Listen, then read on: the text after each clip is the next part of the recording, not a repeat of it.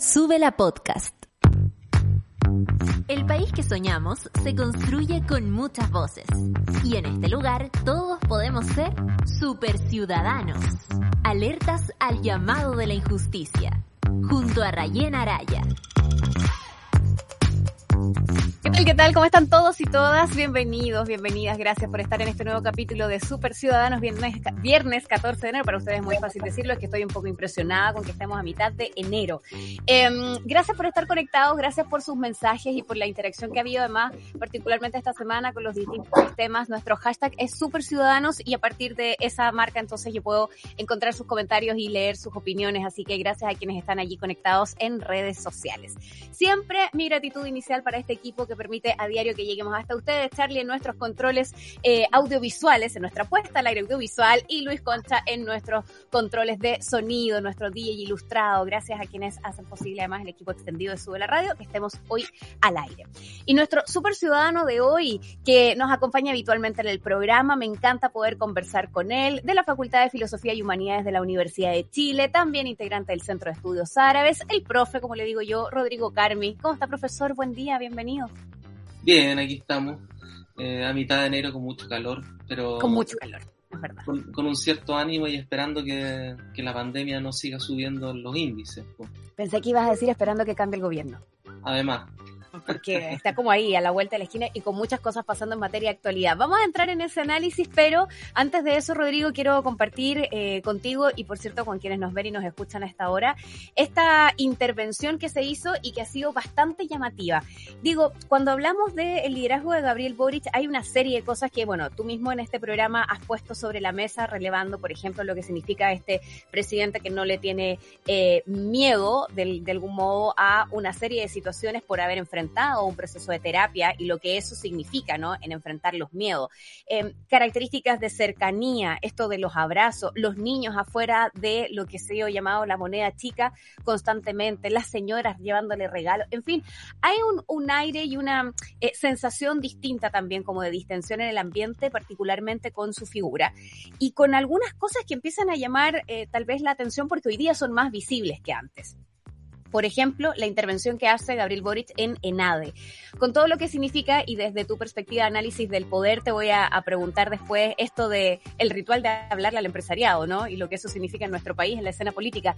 Pero se decide hablarles en prosa. Y entonces les lee un poema. Esto fue lo que pasó en ENADE. Vamos un video y así escuchamos este poema que escogió.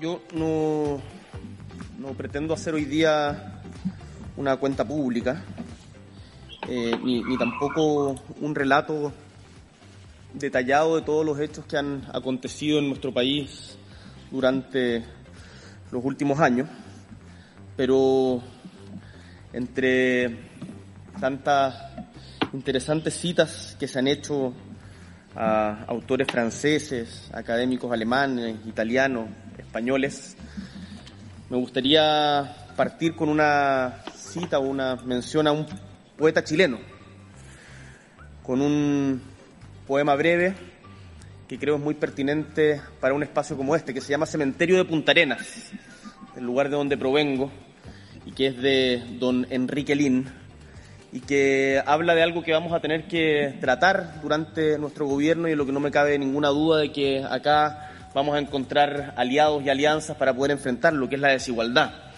Cantaba Enrique Lin ni aun la muerte pudo igualar a estos hombres que dan su nombre en lápidas distintas o lo gritan al viento del sol que se las borra.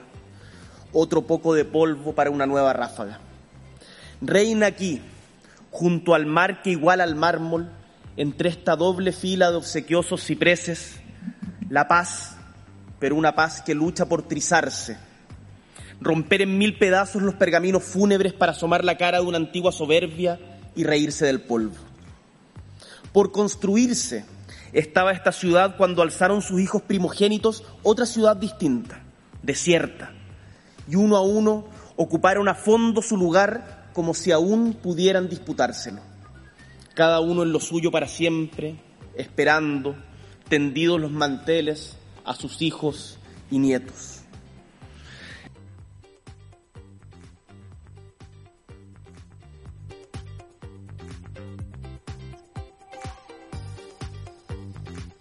Perdón, había dejado en silencio mi micrófono mientras escuchábamos el poema. Eh, Rodrigo, cuando pensamos en intervenciones eh, presidenciales y de la autoridad, eh, yo recuerdo algunos, porque tenía además muy buena oratoria, Ricardo Lagos, haber citado poetas y qué sé yo. No voy a mencionar la citación de poetas que ha hecho el presidente Sebastián Piñera, porque han sido todas bastante desastrosas. Pero en general, una cosa es citar alguna frase de algo en medio de, y otra cosa es mandarse un poema completo. Mm. En este poema donde se habla de la desigualdad y de una desigualdad que llega hasta, hasta la tumba finalmente y que es una de las marcas en nuestro país. Primero que todo, ¿cómo recibes tú que ocurra esto, lo llamativo que es y las lecturas que podemos desde aquí derivar? Bueno, yo creo que es un asunto muy complicado, muy complejo, complicado y complejo al mismo tiempo, porque la tradición política en general, ya desde la filosofía, la tradición filosófica tiene un grave problema con la poesía. Eso, eso ya está en, eh, el famoso libro de Platón, La República, donde el filósofo gobernante tiene que expulsar a un tipo de poemas, a un tipo de poetas, perdón, que son los que se llaman los poetas imitativos, o sea, un conjunto de poetas que generan determinadas pasiones en el pueblo que pueden ser peligrosas en la medida en que el pueblo puede imitar malos ejemplos y puedan destruir la ciudad, ¿no? Es decir, el modelo de la república eh, ha sido un modelo refractario a la poesía. Esa es la primera cuestión. Pero sin embargo, también tenemos otro antecedente en la, en la misma tradición filosófica y política, que es el caso de Dante Alighieri, que Dante justamente es un pensador político que sin embargo es también un tremendo poeta. O sea, es el que escribe La monarquía, un tratado político, pero es también aquel que escribe eh, ¿no? las grandes obras poéticas, ¿cierto?, de, que siguen totalmente vigentes hasta el día de hoy, ¿no? Eh, las famosas, los famosos pasos por el infierno, etc. ¿no? Entonces, en el caso chileno, tenemos una historia también muy platónica, no tanto dantesca, sino más bien platónica, en donde ha habido un permanente conflicto del poder con la poesía. El caso más radical, me parece a mí, es por supuesto el caso de Gabriela Mistral. ¿no? Mistral, que le dan el premio Nobel y nunca le dan el premio municipal, ¿sí? Eh, Mistral, que después del premio Nobel da el premio nacional, ¿sí? Y Mistral, que vivió prácticamente toda su vida en la, en la periferia, ¿no? Y, dicho sea de paso, uno podría decir, los, las grandes voces poéticas chilenas, en general, son grandes voces de las periferias de, de, Chile, ¿no? Piensa tú, eh, bueno, el mismo caso de Neruda, el mismo caso de Mistral, ¿cierto? En Vicuña, el caso de Gonzalo Rojas, el caso de Pablo de Roca. Es decir, eh, en general hay una cierta distancia del poeta respecto de la ciudad. Y esa es una cuestión eh, importante porque hay una cierta alergia, por así decirlo, de la poesía respecto de la política, ¿no? Y al revés, una cierta alergia de la política respecto de la poesía, ¿no? Es decir, poder y poesía no se llevan del todo bien. Sin embargo, hay determinados momentos, ¿no? Y me gustaría decir dos cosas. Referirme a determinados momentos de la historia chilena donde lo poético y lo político parecen converger. Pero al mismo tiempo hacer la referencia de que cuando decimos lo poético no estamos diciendo solamente, digamos, un modo de exposición de la escritura o una cierta voz de una forma. Una forma expresiva específica, sino que estamos diciendo también un modo de creación, una escritura creativa que disloca la manera en que el poder y la liturgia del poder permanentemente se entiende a sí misma y procede a sí misma. ¿ya? Dicho eso, eh, hay determinados momentos en que efectivamente lo poético, ya no la poesía, sino lo poético más, de manera más amplia, parece converger con lo político. Y yo creo que un momento clave es el momento de la unidad popular. Eh, piensa tú que en la primaria de la unidad popular ¿cierto? Los dos candidatos que llevan, ¿no? Son Salvador Allende y Pablo Neruda, ni más ni menos, ¿ya? Neruda pierde, pero colabora estrechamente con, con Allende, ¿no? Este, y finalmente uno podría decir, bueno, el último discurso de Salvador Allende, cuando está siendo bombardeado en la moneda, hasta qué punto se vuelve indiscernible la diferencia entre poesía y política, ¿no? Donde el discurso de Salvador Allende tiene una tonalidad poética gigantesca, ¿no? Eh, mucho más allá de los límites litúrgicos que impone el discurso político, ¿no? Eh, entonces, yo diría que hay determinados momentos y seguramente este puede ser otro momento, no lo sabemos del todo hoy día, pero va a haber, vamos a tener que ver de qué manera, en que lo poético vuelve a irrumpir en la escena política, poniendo en tensión las formas habituales con las que la liturgia política, el discurso político permanentemente actúa y procede. Y yo diría que simplemente por el hecho de que lo poético implica una ruptura, ¿no? una no coincidencia entre el sentido y, por así decirlo, la voz. ¿no? Ah, la, poesía introduce un ritmo ¿ya? Una, que altera completamente las formas rituales que tiene eh, el ejercicio de la política. ¿ya? Eh, eh, el mismo Gabriel Boric en su performance el otro día en Icare te lo muestra de manera muy prístina, ¿no? Es decir, um, frente al, a, este conjunto de empresarios que seguramente lo que esperarían de un presidente... El poder. Sí, claro, es decir, del poder máximo, ¿cierto? El poder máximo en Chile, este conjunto de empresarios, este, esta trinchera de empresarios, lo que esperaría es un plan económico que favorezca, por supuesto, sus propios privilegios, y sin embargo se encuentran con un poema que precisamente viene a dislocar y a mostrar la realidad que, el propio empresariado no quiere ver, que es la muerte, que es el despojo, que es, en último término, la inanición ¿no? a la que lleva, por así decirlo, la política explotadora, ¿cierto?, que, han mantenido, que ha mantenido el empresariado históricamente, ¿no? Entonces, Además, no de cualquier personaje, sino del personaje de Lynn, justamente. Ahora, también habría que decir que en los dos momentos, si, si, anudamos ¿no? en, el campo de la imaginación, el momento de Allende con el momento de Boric, dado que el propio Boric en su discurso triunfal hizo referencia precisamente ¿no? a Allende. Lo cita sin decirlo. Lo cita sin decirlo. ¿no? Eh, lo que habría que insistir, sin embargo, es que todavía esa, esa voz poética que aparece en Allende y que aparece en Boric, todavía está restringida, porque sigue siendo una voz eh, masculinizada todavía.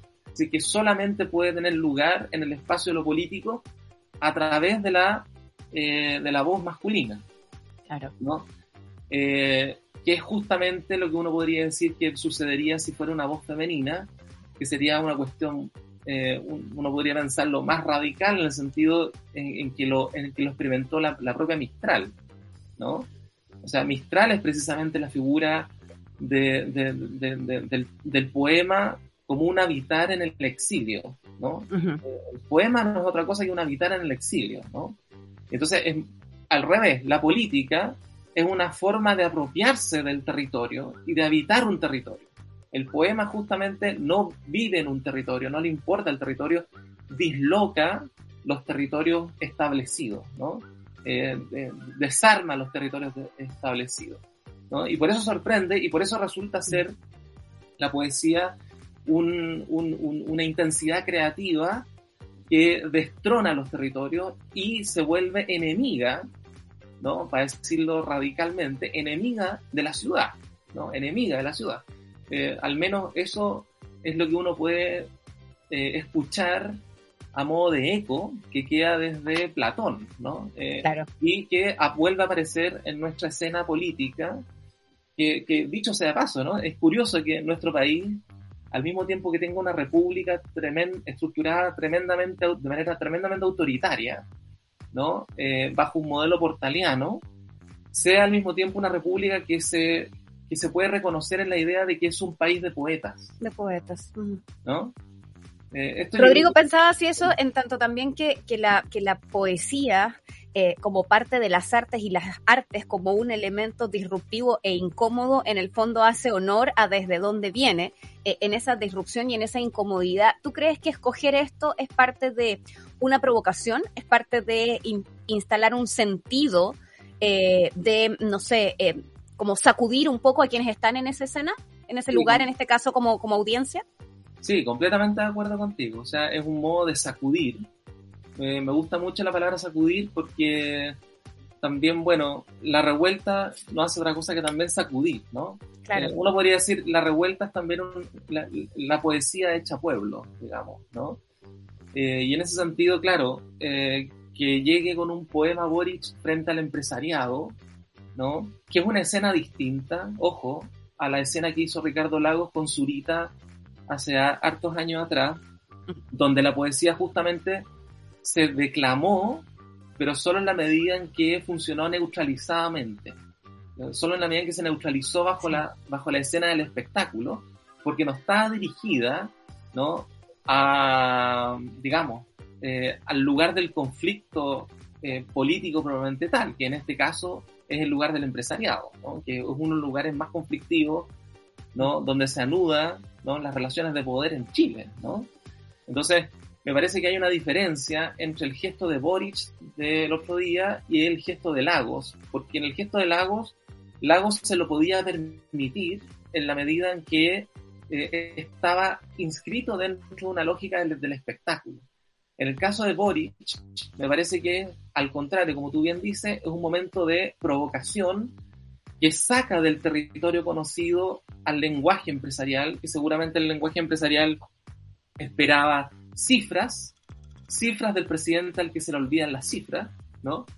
Esperaba eh, proyectos de desarrollo eh, o de crecimiento, como le gustan llamar ahora, porque ustedes saben que el léxico neoliberal reemplazó la palabra crecimiento, eh, desarrollo por la palabra crecimiento. Entonces, pero crecimiento, por lo tanto, no es lo mismo que desarrollo. O sea, hoy día tenemos mucho crecimiento, pero no tenemos desarrollo, ¿no? Es el problema del, del sistema económico en que vivimos, ¿no?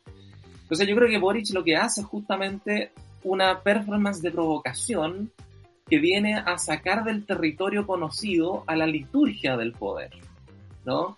Y por lo tanto marcar una diferencia entre lo que va a ser su gobierno y lo que ha sido hasta ahora ¿no? los gobiernos respecto de los, empresarios. Eh, o sea, lo más, lo más interesante es que la poesía funciona ahí como una voz que marca una diferencia entre un antes y un después, de alguna manera. ¿no? ¿Tú, ¿Tú crees que entendieron algo? No, ¿Cómo habrán recibido esto? quienes estaban allí y quienes esperaban estas cifras del presidente que se olvida las cifras y tal.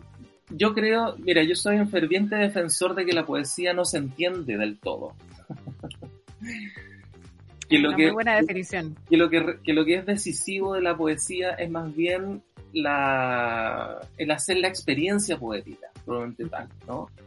Eh, de alguna manera el, conmoverse con la palabra, el hecho de que, de que, palabras habituales que nosotros utilizamos en el lenguaje cotidiano adquieren una carga completamente distinta que nos sorprende. Y en ese sentido, la poesía genera efectos, por así decirlo, efectos en, en quien escucha. Y yo creo que en ese sentido eh, la poesía provoca, ¿no? La poesía no se la entiende en el sentido habitual que entendemos el entender, ¿no? En el sentido de la cifra. Ni en su literalidad, por cierto. Claro, la literalidad, la cifra macroeconómica, etcétera, no.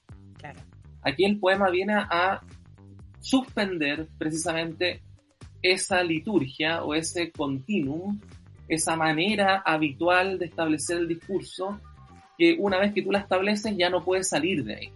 Entonces me parece que lo que, lo que trata de hacer Boric con esto es abrir un campo, ¿no? Es abrir una, un lugar, ¿no? Que no ha tenido lugar y que a través de la poesía seguramente le permite, ¿no? Comenzar a abrir y a discutir otras cosas, ¿no? Que es lo que a él le interesa básicamente, la puesta en juego de una, un fortalecimiento de la economía nacional, ¿cierto? En un contexto en que el empresariado sabemos que no tiene ninguna vocación nacional y no tendría por qué tenerla, digamos, ¿no? Eh, en el contexto neoliberal la, vocación nacional está totalmente diluida, dispersada, ¿no?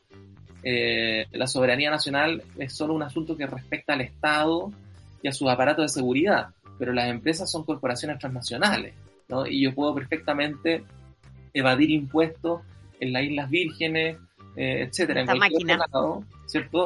Para ahorrarme cualquier problema en mi propio país, que es lo que es finalmente lo que ha ocurrido con, con, la oligarquía financiera que surgió desde el principio de los años 80, que básicamente la oligarquía financiera a la que pertenece Piñera y a la que pertenecen varios empresarios chilenos, ¿cierto? En realidad eh, es otro país, es otro país eh, que funciona en países parásitos, por así decirlo, como por ejemplo Chile, pues, ¿no? Pero es otro país cuyo centro de operaciones está dispersado globalmente por el mundo, ¿no?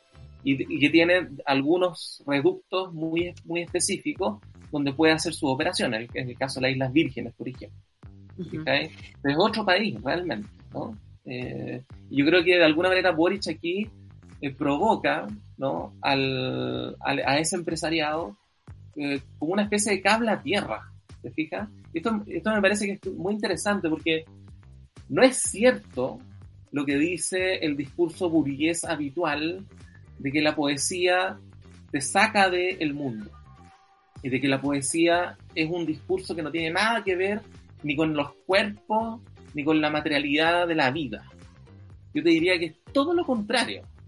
La poesía es el discurso más cotidiano que se puede tener de la propia materialidad de la vida. ¿no? El discurso más cotidiano y más real que se puede tener de la experiencia de vivir. ¿Ya? Eh, yo creo que en ese sentido, eh, la provocación de Boris funciona bajo esa luz, ¿no? En el sentido de instalar, por así decirlo, un cable a tierra, tal como lo hizo la revuelta en Chile, ¿no? Que la revuelta fue básicamente un cable a tierra frente a un gobernante que decía, nosotros vivimos en el oasis, ¿cierto? Claro. Bueno, la revuelta te dice, sí, mira, el oasis es esta mierda. Simplemente, ¿no? O sea, un tremendo baño de realidad, ¿no? Eh, eso es lo que me parece que, es clave. El, gesto poético es un baño de realidad, ¿no? Y, cuando digo realidad, digo en lo más crudo de lo que la realidad puede ser. Lo más crudo de la realidad. O sea, el poema de Lin lo que te está mostrando, como tú bien decías, es eh, la radical ¿no? El lugar de la muerte, ¿no? El, está ahí. Exacto. ¿Mm? Pensaba, Rodrigo, cuando dices que eh, aquí lo que hay también es eh, una mirada sobre lo que eh, es parte de la de la mm, esencia probablemente de lo que quiere hacer en materia económica Gabriel Boric con el fortalecimiento de la economía nacional, en qué es lo que se puede desprender de lo que esta relación va a llevar en los próximos años. ¿Habrá después de esto sé que es tan solo un, primer momento y, hay, digamos, cuatro años más de construcción por delante, ¿no? Y puede ser muy apresurado eh, intentar vislumbrar cómo va a ocurrir. Pero, ¿será que esto, esta provocación implica un atrincheramiento desde el otro lado? Un, mira lo que viene. ¿O se tenderán otro tipo de puentes para lograr dialogar con el poeta, en este caso? Claro, yo creo que eso es muy interesante porque el atrincheramiento ya existe. O sea, estamos en plena visibilización de la lucha de clases del país hace ya mucho rato. El atrincheramiento ya existe. Eh, el reflejo de ese atrincheramiento me parece que justamente la candidatura de José Antonio Cast, ¿no? Eh, el hecho de que Cast haya sacado casi la votación equivalente a lo que sacó el no, el perdón, el sí en el plebiscito de 1988, demuestra que hay un atrincheramiento, efectivamente, y un intento por parte de, las fuerzas eh, reaccionarias de restituir ¿no? Eh, eh, las condiciones para, para, su privilegio, ¿no? no sentirse amenazado por su privilegio. Entonces yo creo que frente a esa imposibilidad de establecer un marco de diálogo en un, en, un, en un espacio ya preestablecido, porque ese espacio preestablecido sucumbió totalmente, eso fue la democracia transicional esa democracia transicional como espacio de diálogo preestablecido sucumbió. Ya no existe. Entonces, me parece que es interesante que Boric, en esta marca poética, permita abrir un canal ¿no? de un diálogo, pero de un diálogo que tiene que ser aparentemente bajo, otra, bajo otros códigos también, ¿no? No solamente bajo los códigos mercantiles permanentes, ¿no? Sobre los cuales se ha insistido durante estos 30 años, sino bajo códigos distintos. Y bueno, lo que está por verse de todas maneras, por supuesto, eh, es, un asunto de lucha cotidiana, porque yo creo que este gobierno no va a ser un gobierno de una sola línea.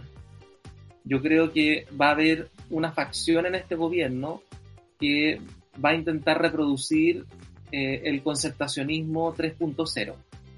Pero va a haber otra parte del gobierno que va a intentar ir más allá de ese concertacionismo 3.0. Y creo que vamos a tener que acostumbrarnos a estos cuatro años que vamos a tener un gobierno que va a estar permanentemente en pugna respecto de, su, de, sí mismo, de su propia coalición. ¿Ya? Donde por un lado va a aparecer gente del Frente Amplio que va a decir una cosa y gente del Frente Amplio que va a decir otra cosa. Digo Frente Amplio porque en el Frente Amplio, Frente Amplio no, el Frente Amplio no es solamente revolución democrática, que me parece que está mucho más cercano a las lógicas transicionales del Partido Socialista, etcétera, sino que dentro del Frente Amplio también hay lógicas no transicionales que quieren superar ese estado de cosas y que eventualmente pueden aparecer más aliadas a eh, Chile Digno, ¿no? que es en este caso el Partido Comunista con las otras fuerzas. Entonces yo creo que es una coalición compleja, es una coalición que no, que no garantiza, por así decirlo, eh, una sola línea, sino que va a haber que todos los días luchar y presionar para que las líneas más progresistas ¿no? de, de reformas y transformaciones estructurales puedan llevarse a cabo. O sea, yo creo que esa cuestión no está dicha. Y, y yo creo que en ese sentido, eh, me parece que hay una, hay una leve ventaja eh, que va a tener el, gobierno de Boric, sobre todo desde el segundo año en adelante, que va a ser la existencia de la nueva constitución. Porque ese, este gobierno va a poder apoyarse y por lo tanto legitimarse en sus decisiones de cambios estructurales a la luz de la nueva constitución. Solo si la nueva constitución se aprueba, por supuesto, y si esa nueva constitución contempla, ¿no? Cambios estructurales. cambios estructurales. Exacto. O sea, por ejemplo, que se mantenga la nacionalización del cobre eh, sin las leyes orgánicas constitucionales que garantizaban las concesiones a miles y miles de años. ¿cierto? Las leyes de amarre, ¿no? Porque claro, solamente para los auditores que nos están escuchando, ¿cierto? Hay que recordar que, que, la ley de nacionalización del cobre fue una ley que se aprobó, por supuesto, a nivel constitucional en el, gobierno de la Unidad Popular, pero que la constitución de 1980, ¿no? Conservó. O sea, la ley que, se aprobó durante el gobierno de Allende se conservó en la nueva en la constitución del 80. Lo que pasa es que la constitución del 80 le agregó leyes orgánicas constitucionales para aceptar concesiones a miles de años, ¿no? Es lo que es lo que pasa con el agua, pasa con los metales, bueno, y ahora mismo con el litio. Rodrigo, necesito irme a la, pausa. Eh, conserva allí la idea para que lo desgranemos también en el siguiente bloque. Por un lado, por lo que significan esos amarres. Dos, porque hablas de la concertación 3.0 y de inmediato recordé eh, la escena de Jimena Rincón en estos días en el Congreso y el palco eh, que quiere tomar y lo que eso significa. Y además me imaginé a, Juan Sutil tomando clases de poesía. Pero bueno, cosas que a uno se le ocurre mientras te escucha. Vámonos a la pausa. Regresamos con más en el siguiente bloque. Rodrigo Carmi nos acompaña en esta edición, como siempre presentada por Coca-Cola. Ya una pausa y ya regresamos.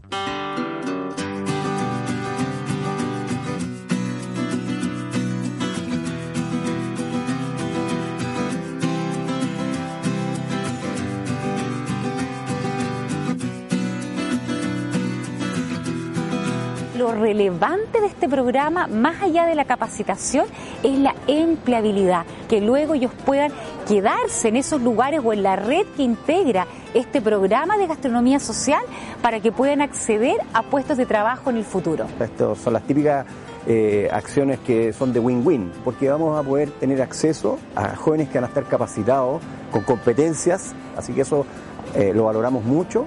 Tengo buenas noticias, nuestro objetivo es generar empleos y en uno de los restaurantes de las 10 personas que están estudiando o formándose ya les han dado 6 empleos, o sea, 6 de 10. A mí se me ponen los pelos de punta porque finalmente es lo que ocurre.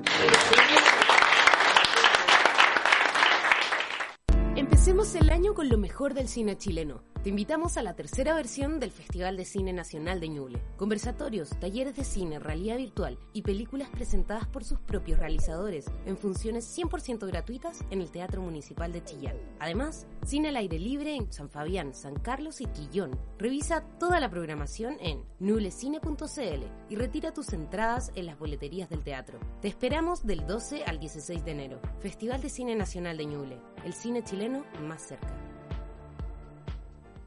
En Súbela, las mujeres nos tomamos la mañana para comentar lo que nos gusta, nos despierta y nos conmueve. Para conectarnos, informarnos y reírnos. Todas, todos y todes.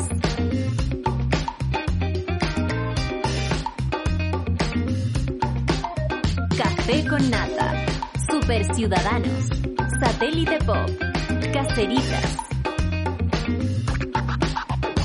Acompáñanos de lunes a viernes desde las 9 a.m. en Sube la Mañana. Nos vemos y escuchamos desde subela.cl y a través de nuestra app. Súbela, un nuevo medio para un nuevo Chile. Ya estamos de vuelta en Sube la Mañana. De regreso con más Super Ciudadanos, el Super Ciudadano Rodrigo Carmi junto a nosotros. Antes de abrir el siguiente bloque, les quiero recordar que Coca-Cola trabaja cada día con más de 120 mil socios almaceneros y que hay 3.500 dueños y dueñas de almacenes que se han sumado a la Academia Coca-Cola como parte de distintos elementos para hacer crecer sus negocios, capacitaciones y demás. Las Academias Coca-Cola les ha entregado estos elementos. Coca-Cola Chile Juntos por Algo Mejor está junto a nosotros. Hablamos con el super ciudadano Rodrigo Carmi, un em, análisis muy interesante, por cierto, Rodrigo, gracias por esas palabras, sobre lo que puede haber significado este momento en términos políticos que protagoniza el presidente electo Gabriel Boric en ENADE con el empresariado ahí al frente como audiencia, como público y este poema. Em, pero algunas cosas que dices al, final del bloque me llevan a otra etapa de la conversación. Eh, las leyes de amarre, lo que eso significa en materia principalmente de minería. ¿Hay similitudes en eso con lo que ha estado ocurriendo en estos días. Se discutió el tema del litio, se terminó aprobando igual, sin tener todavía plena certeza de lo que esa explotación puede significar para bien o para mal en nuestro país, con todavía mm. el, mundo de la ciencia discutiendo al respecto de cómo debiese hacerse o qué ventajas podría o no tener, se avanza en esta materia. Y uno dice, y lo están haciendo como medio entre gallos y medianoche. ¿Te suena parecido a esas leyes de amarre muy de la época de dictadura? Sí, es bastante parecido pero yo creo que eh, son cuestiones que van a ser muy contingentes porque van a estar supeditadas finalmente a lo que a lo que se proponga en la nueva constitución. ¿ya? O sea, yo creo que esa va a ser la cuestión decisiva. La diferencia, me parece, entre 1988 y el 2021, 2022 en este caso, es que en 1988 no teníamos una nueva constitución, a pesar de que la, la concertación en sus inicios había propuesto una asamblea constituyente, ¿no? Recordarán ustedes, por ejemplo, el famoso caupo, caupolicanazo de, del discurso Frei Montalva, donde en ese discurso Frei Montalva hace referencia a la necesidad de hacer una asamblea constituyente y posteriormente el programa que tenía la concertación eh, contemplaba la idea de una asamblea constituyente que quedó completamente supeditada posteriormente a los avatares de la transición, donde se subrogó finalmente la democracia al gobierno. ¿no? Eh, la democracia se, terminó subrogando a la gobernabilidad. Y yo creo que lo que no tiene que pasar en la, en la actualidad, como un mínimo, es que la democracia termine supeditándose a la gobernabilidad. Yo creo que al revés, es la gobernabilidad la que tiene que supeditarse a las demandas democráticas. Y yo creo que ese es el punto donde este nuevo gobierno, apañado y, no, sostenido por la nueva constitución, esperemos que eh, dé un giro al respecto. O sea, ese yo creo que es el punto más relevante eh, en un contexto donde justamente ya no tenemos una identidad ¿no?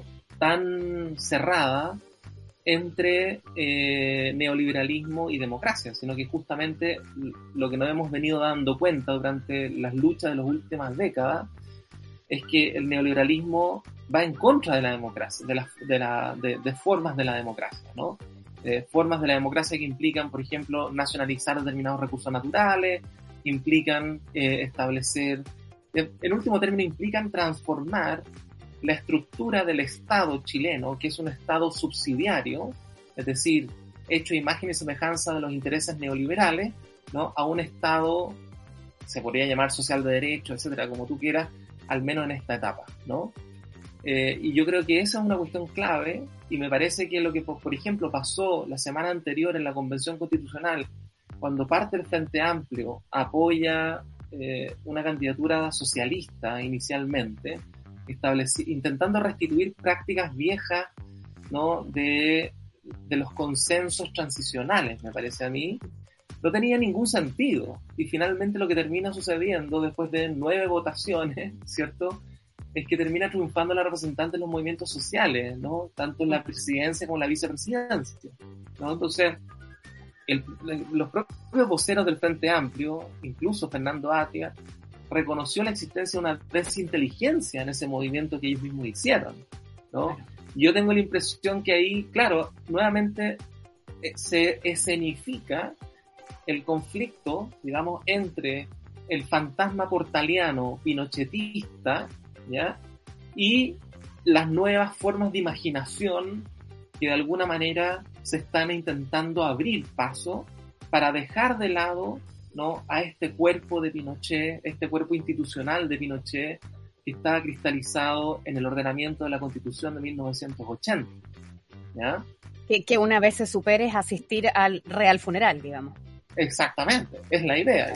Ahora también uno podría leer el, el texto de Boric que leyó a propósito del funeral que hay ahí, del, de, la, porque la escena es el cementerio, el, del, del centro del, texto. Lo podría leer como un, como un cierto anuncio de eso, ¿no? Qué interesante. Mm. Interesante. Rodrigo, pensaba cuando hablas acerca de, esta eh, dualidad entre gobernabilidad y democracia, en que en general da la sensación de que cuando hablamos de gobernabilidad como un tema del que eventualmente en los discursos públicos se teme, en el caso de Gabriel Boric, se ha tratado de instalar esa idea que debe dar señas de gobernabilidad, eh, la gobernabilidad está asociada a una cosa más tal vez eh, tibia, eh, no solo en el sentido de acuerdo, sino tal vez en un sentido bien distinto a las transformaciones profundas. Exacto. ¿O no? Exacto. O sea, yo diría que lo que hay que pensar aquí es otro modelo de gobernabilidad, un modelo de gobernabilidad que vaya acorde con las transformaciones, ¿no? ¿En qué momento asumimos que gobernabilidad es status quo? Bueno, para la tranquilidad. Claro, o sea, gobernabilidad es lo mismo que status quo exclusivamente desde el marco del neoliberalismo. Gobernar para el neoliberalismo significa hacer todo lo posible para mantener una institucionalidad propicia para el desarrollo del capital. ¿No? Entonces, lo que está pasando es que ese desarrollo del capital llegó a tal extremo que justamente terminó destruyendo la propia institucionalidad y destruyendo el propio pueblo que supuestamente se legitimaba a esa misma institucionalidad. Entonces, ahora el momento ya no es el momento de darles garantías de flujo infinito al capital, sino justamente de interrumpir ese flujo infinito de capital. Y por lo tanto, como lo he, dicho en, otras oportunidades aquí en este mismo, en este mismo lugar, eh, ¿en qué sentido vamos a ser capaces o no de hacer retroceder a la oligarquía militar y financiera que se tomó el país por asalto? Esto es muy importante, por asalto en 1973. Y esa oligarquía está vigente con todas las derivaciones posibles, todas las transformaciones, pero se sigue, digamos, eh, sigue existiendo esa, esa, esa oligarquía que fue completamente potenciada por el golpe de Estado. Un solo detalle, Rayena, que me parece interesante a propósito de lo que estuvimos conversando el bloque anterior. Eh, Armando Uribe, en un, eh, el, el, famoso poeta premio nacional, ¿cierto? Armando Uribe Arce, eh, que falleció hace un par de años atrás, ¿no? Eh, tiene un pequeño texto. Que se llama El fantasma de la sinrazón. Y en ese texto, eh, Armando Uribe dice, una de las características clave de la figura de Pinochet es que Pinochet odiaba la poesía. ¿Ya? Pinochet odiaba la poesía. Si pensamos que el empresariado estaba en Icare o que está en Enade, en todas esas casa piedra, ¿no? Son los hijos de Pinochet, ¿no? Los hijos de Pinochet siguen odiando la poesía. Por tanto, no puede ser sino una provocación muy interesante y muy política, en último término, la que hace el presidente electo justamente al leerle el poema, ¿no? Eso, eso... Además, mira, para seguir con analogía, y, y Casa Piedra, ¿no? La cosa inamovible, eh, dura, una trinchera, literalmente. Eh, me quedaba dando vueltas, Rodrigo, a propósito de esto también, en que eh, con esta analogía entre, bueno, lo fantasmagórico, ahora a propósito de Armando Uribe, pero en el sentido de la muerte, eh, ¿Es acaso entonces quienes están allí probablemente las personas que están viendo acercar esta muerte, ya sea del sistema, de un modelo que va a tener que cambiar y que por lo tanto con la muerte del cuerpo institucional de Pinochet muere una parte de su propio sistema de, de beneficio? Exactamente, esa es la cuestión decisiva. La, la, la muerte del cuerpo institucional de Pinochet puede significar no, no es que vaya a significar, sino que puede significar, si, si las cosas van por, esa línea, ¿no? un retroceso de los privilegios que ha tenido la oligarquía militar y financiera. Si se tanto serían los principales asistentes a su propio funeral. Claro, efectivamente. Si, por ejemplo, hay una efectiva nacionalización de los metales, de los recursos naturales en general, ¿ya? Si eh, hay una destrucción, porque eso es lo que tiene que ocurrir, del sistema AFP. Una destrucción del sistema AFP por un sistema de reparto.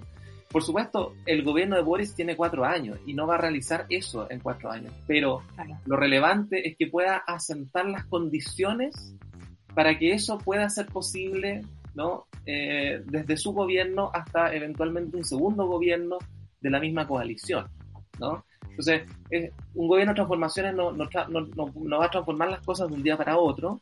Y por, cierto, va a ser un gobierno que va a estar enfrentado ¿no? a la oposición política y al mismo tiempo fáctica de los grupos económicos, ¿no? Eh, y, por, por, cierto, de la oposición, eh, por más que la oposición, en este caso la derecha, tenga sus dos partidos políticos más importantes, más o menos en la UTI, ¿ya? Por más que eso suceda... Y de la oposición propia al interior de eh, quienes debiesen ser parte de una coalición, que en el fondo lo, dicen a viva voz. Exactamente, porque no se sabe bien qué es lo que va a suceder, por ejemplo, con eh, los grupos de la exconcertación, que no necesariamente son eh, o van a participar o no del gobierno, todavía no sabemos cómo va a ser estructurado, por ejemplo, los ministerios, no, sabemos, y los ministerios, más allá de las competencias de aquellos que, que, que están en los ministerios, por supuesto que es eh, también una forma de expresión de los equilibrios políticos. Entonces, eh, ahí vamos a ver bastante bien, eh, de alguna manera, cuáles son los equilibrios que hay dentro de la Pro Dignidad, ¿no? Y cuáles son los acercamientos que Pro Dignidad quiere mantener, digamos, con el Partido Socialista y con ciertos sectores de la exconcertación. Pero como digo, no va a ser un gobierno fácil, porque por otro lado, no solamente tenemos la, la diferencia, que yo creo que va, a seguir existiendo entre la vanguardia del Frente Amplio, que en este caso es Revolución Democrática, ¿cierto? Eh, y Camila Vallejo, ¿no? El Partido Comunista, etcétera, sino también lo que va a pasar, o sea, es muy relevante desde mi punto de vista, um, y me parece que en ese punto eh, Camila Vallejo, en una entrevista que dio en la tercera hace un par de semanas atrás, me parece que apunta de manera precisa en el asunto, eh, es muy relevante que este gobierno pueda establecer una relación con los movimientos sociales, porque va a ser un gobierno que va a ser muy apolillado desde el punto de vista de la oposición, con mucha fuerza va a ser muy apolillado desde los grandes grupos económicos, desde los partidos políticos. En el Parlamento no tiene mayoría el gobierno, ¿no? Entonces va a ser un gobierno que va a estar todos los días tratando de sortear, por así decirlo, los tsunamis los, pequeños golpes permanentes que le va a hacer la derecha, las zancadillas, ¿no? Y no solamente la derecha, como digo, también los poderes fácticos de la exconcertación, tal como tú mencionabas eventualmente el caso de la democracia cristiana, ¿no? Facciones de la democracia cristiana. Pero en ese contexto, por eso, me parece que es relevante que este gobierno tenga una vinculación estrecha con los movimientos sociales. Porque dicho sea de paso, fueron precisamente los movimientos sociales que participaron de la revuelta los que llevaron a este gobierno a sacar por sobre 10 puntos, ¿no? Yo, yo, te digo, si este gobierno en la elección presidencial de segunda vuelta no hubiera sacado sobre 10 puntos y hubiéramos tenido un estrecho margen con Cast, seguramente hubiéramos tenido el fenómeno Keiko Fujimori de haber esperado una o dos semanas para que el tribunal Una impugnación y el todo eso. CERVEL determine efectivamente quién hubiera ganado y por, su, por supuesto esto hubiera, habría significado un empoderamiento del sector de CAS muy importante. Y lo que hemos visto en estos días es todo lo contrario. Precisamente gracias a ese, a esa, a esa, a esa diferencia, Diferencia. tan grande, es que eh, José Antonio Caz eh, pasó a ser un actor irrelevante, ¿no? No logró No ha estado visible, de hecho. no ha estado visible. Los republicanos se han salido del propio partido republicano, se acusan unos a otros de, de ser yo soy menos machista que tú, o no quise decir lo que dije, aunque lo dije, ¿no? En fin, una, o sea, se ve la fragilidad de esa organización y por otro lado no se ve ¿no? un, fortalecimiento, un fortalecimiento de los dos grandes partidos transicionales de la derecha, que son la UDI por un lado y Renovación Nacional por otro lado, que también quedaron debilitados. ¿no? Entonces yo creo que eh, yo creo que a, eh, el gobierno de Boris va a tener que seguir haciendo gestos importantes ¿no? a los movimientos sociales. Y como digo, lo, lo, lo comentamos hace un tiempo atrás aquí mismo, ¿no? Yo creo que la tensión del gobierno de Boris se deriva en dos fuerzas heterogéneas. Entre la fuerza, por así decirlo, de Michelle Bachelet por un lado, de caer en un concertacionismo 3.0, o de Fabiola Campillay por otro lado. Y de, por lo tanto, escuchar la voz de los, de, de, de la, la, voz popular, la voz del octubrismo, si tú quieres. ¿no? La voz del octubrismo resulta clave en esta coyuntura porque al gobierno le van a dar permanentemente y la única manera que el gobierno tiene para apoyarse es en la gente, en el pueblo. ¿Cuán relevante es entonces para un gobierno que pudiésemos llamar exitoso en su gestión, en el caso de Gabriel Boric, mm. lo que ocurra con la aprobación o no de la Constitución? No, eso me parece que es crucial. O sea, eh, la aprobación de la Constitución eh, va, a ser crucial porque cualquier transformación que quiera proponerse a este gobierno o los gobiernos que vengan van a tener que tener un, un, piso de legitimidad en el texto constitucional. Y si se mantiene la constitución del 80, que de facto ya esa constitución está destituida, ¿no? Pero si se mantiene esa constitución, entonces sería una camisa de fuerza total y absolutamente compleja, digamos, ¿no? Eh, es decir, no se podrían hacer ciertas reformas porque se mantendría el Tribunal Constitucional, se mantendría una serie de cuestiones y seguramente volveríamos a la revuelta ¿no? de octubre del 2019. Entonces es crucial en ese sentido la aprobación este, de la nueva constitución y también es crucial que esa nueva constitución contemple ¿no? una transformación real, o sea, que, que no sea una simple reproducción de la constitución del 80, digamos, porque en el fondo aquí hay una cuestión muy, muy, muy clave, Rayen, por lo menos para mí, y con esto quizás podemos ir cerrando, pero este, es que el problema constitucional no es un problema de jurisprudencia, no es solo un problema de jurisprudencia, es un problema de la lengua, el problema de en qué lengua hablamos, ¿no? ¿Vamos a hablar en la lengua portaliana? tal como hablaba la constitución de 1833, la constitución de 1925 y la constitución de 1980, es decir, la lengua portaliana, ¿cierto? Que es la lengua autoritaria y en esta última fase neoliberal, o vamos a trastocar completamente la lengua en la que hablamos, el texto constitucional. Entonces, quizás por eso me parece interesante el cruce que puede existir entre un presidente que tenga eh, que le tenga afición a la poesía, ¿no? Y que pueda, otra lengua. Claro, que pueda entender esa otra lengua, ¿no? Que como digo, es la lengua real, es la lengua material, ¿ya? Versus esta otra abstracción de la lengua que él mismo tiene consigo, porque él es abogado de profesión, ¿no?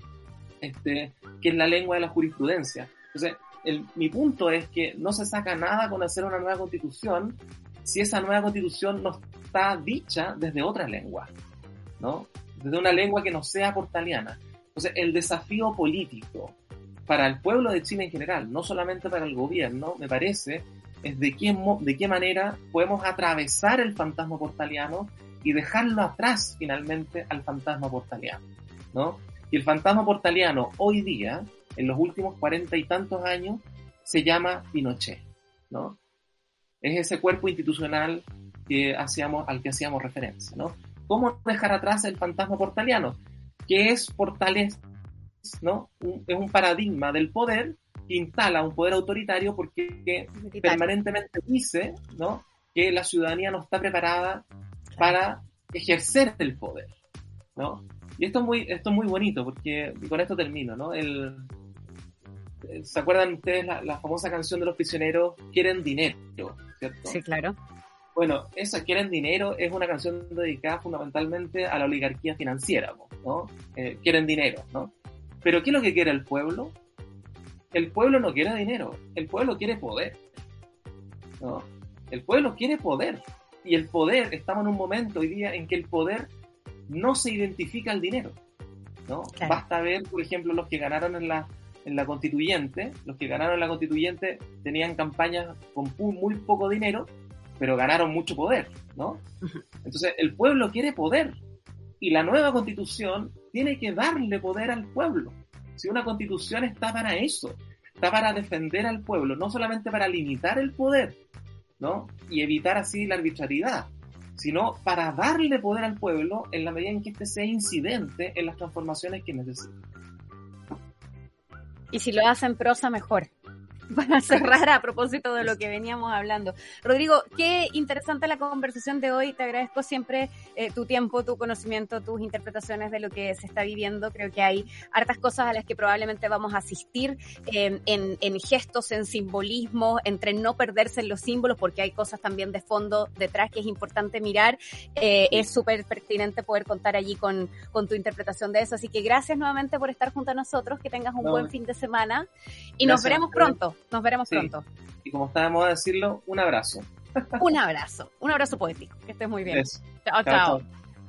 Este capítulo, como siempre les digo, se convierte en podcast. En un ratito más lo pueden consultar, revisar, etcétera. Gracias a quienes han estado conectados en redes sociales, a la Decadente con Brillo que nos escribe cada día y a eh, distintas personas que van enviando aquí sus comentarios, la Caro Orellana que está siempre también conectada. Gracias a ustedes que nos permiten también entonces sumar otras voces al programa. Buen fin de semana también para nuestro equipo, Charlie Lucho. Que lo pasen bien, descansen, nos vemos el lunes. Ya viene Satélite Pop. Chao, chao. Eso fue Super Ciudadanos, junto a Rayen Araya. Alertas al llamado de la injusticia. Revisa este y otros capítulos en subela.cl o en nuestra app.